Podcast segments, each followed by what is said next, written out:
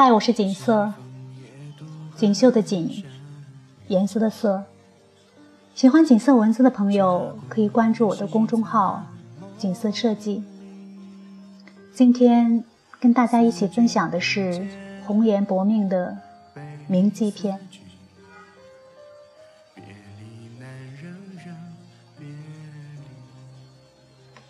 绿珠，西晋洛阳巨富石崇。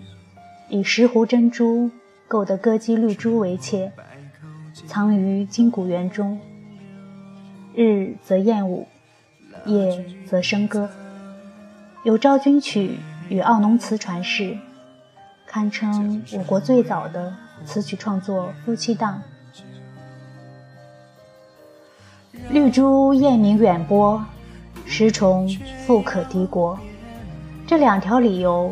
都足以让别的男人嫉恨，尤其是比石崇更有势力却没有艳福的男人。赵王司马伦因此以烈焰为名，兵围金谷园，逼石崇交出绿珠。石崇哭着向绿珠说：“我为你成了罪人了。”而绿珠。便以落花犹似坠楼人的行为艺术回答了他。因何获罪？石崇心里比谁都清楚。绿珠却真真赔上了年轻的生命，自此香消玉殒。为何跳楼？为了忠于石崇的爱情，为了抗拒赵王的威逼，或者？是为了对人性的失望。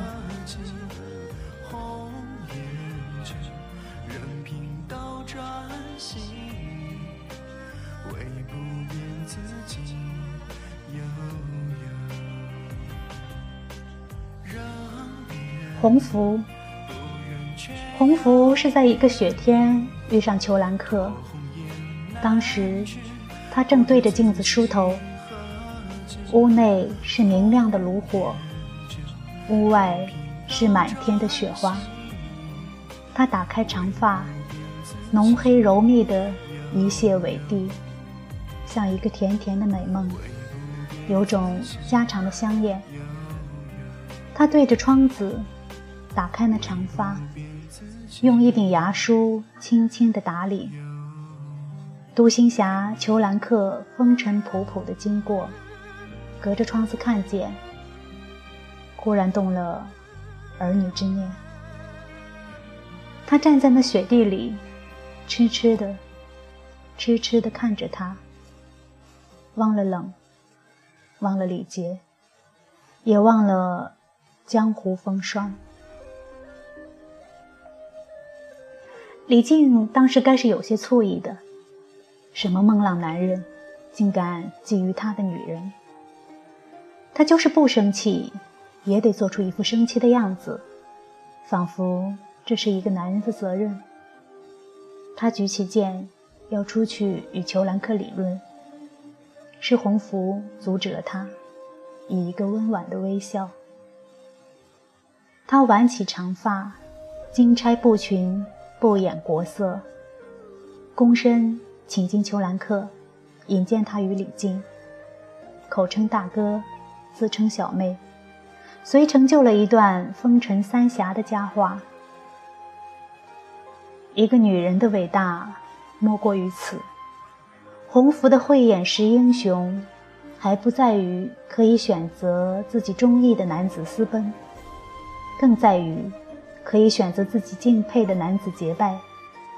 他可没有做出那些“还君明珠双泪垂”。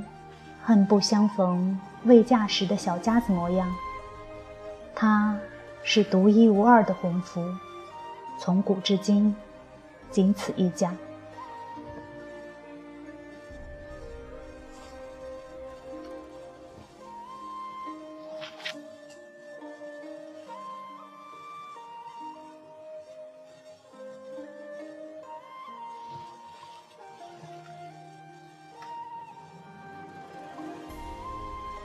杜十娘，十娘是个聪明人，当其他的姐妹满足于穿红着绿时，她已悄悄存下了一笔巨资。姐妹不知道，老鸨不知道，甚至她想托付终身的李甲也不知道。十娘是个笨人，她一双秀目阅人无数，竟然看不穿一个纨绔子弟能有多少担当。他机关算尽，竟然算不出一个流连温柔之乡。荒废学业的男人，能有多少情深意长？所以，十娘死了，带着她的百宝箱，带着她对爱情的迷茫与心伤。李甲错了吗？父母，前途，他为自己辩护的理由有一箩筐。十娘错了吗？她只是错信了一个男人的情深意长，或许是爱情本身错了。她如此高贵，却又如此脆弱，在世俗面前，她总是不堪一击；在金钱、利益、权势面前，他总是最先被放弃。面对爱情，十娘赌上所有的情。所有的意，迎接他的，就只能是滚滚长江。薛涛，薛涛本是长安官宦之女，字鸿度，因家道中落而入越籍，流落蜀中。他在很小的时候已才名远播，有女校书之雅号。深受剑南西川节度使韦高宠爱，可自由出入韦高幕府，嬉笑随意。宪宗元和初年，风流才子元稹做了监察御史，奉使东蜀。因慕薛涛才名，专程往成都一睹芳容，并赠诗曰：“长娇碧玉藏深处。”总向红笺写自随。遍查花榜，并无一言提及薛涛之美。大概是因为她太小了，小到甚至可以让人忽略她相貌的眼丑，而只注意她个性的可爱与否。等到后来，她长成了大人，却又不做妓女了，而是归隐浣花溪，做道人装束。大隐隐于市去了，这大概是史上唯一不以美貌流芳百世的名妓了。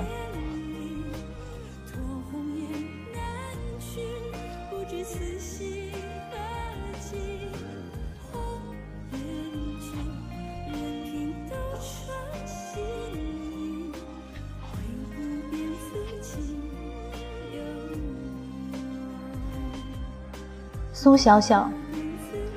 宴饮应招柳夹道，章台直接到西湖。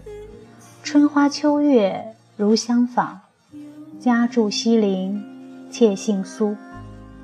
苏小小，生平无详考，相传是南齐钱塘名妓，年十九，嘎血而死，终葬于西陵之屋。论才情。他比不上薛涛、鱼玄机、朱淑珍。论相貌，他只是书丽，离闭月羞花、沉鱼落雁还差了一大截。为何大家独对他青眼有加？眼倦思来，原因无他，只因为他是深藏于中国文人心中一个不愿醒来的梦。他渴望爱。他便说出口，他坦坦然，自自在。有几个旧时女子敢这样大胆地说出口？即使情人一去不返，他也无怨无悔。还有就是慧眼识英雄于末路。最后一个原因，应该是他死得早，死得早，所以就美。美人自古如名将，不许人间见白头。这话虽然残酷，却很实在。谁人愿意听到白发美人皱纹满脸？所以，苏小小就成了超脱世俗的唯美化身。江山为了红让变，不忍却要别离，托鸿雁南去，不知此心何寄。红颜旧，任凭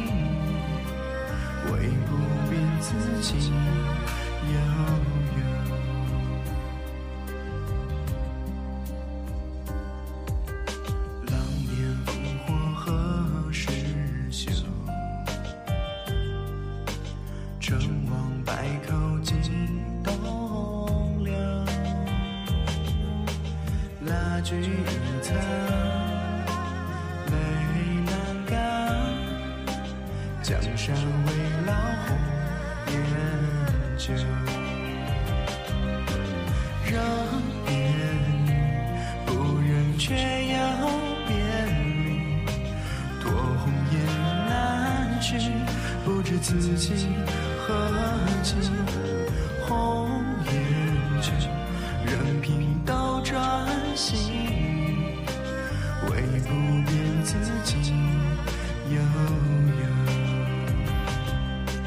人变不愿，却要别离，托红颜难去，不知此心何寄。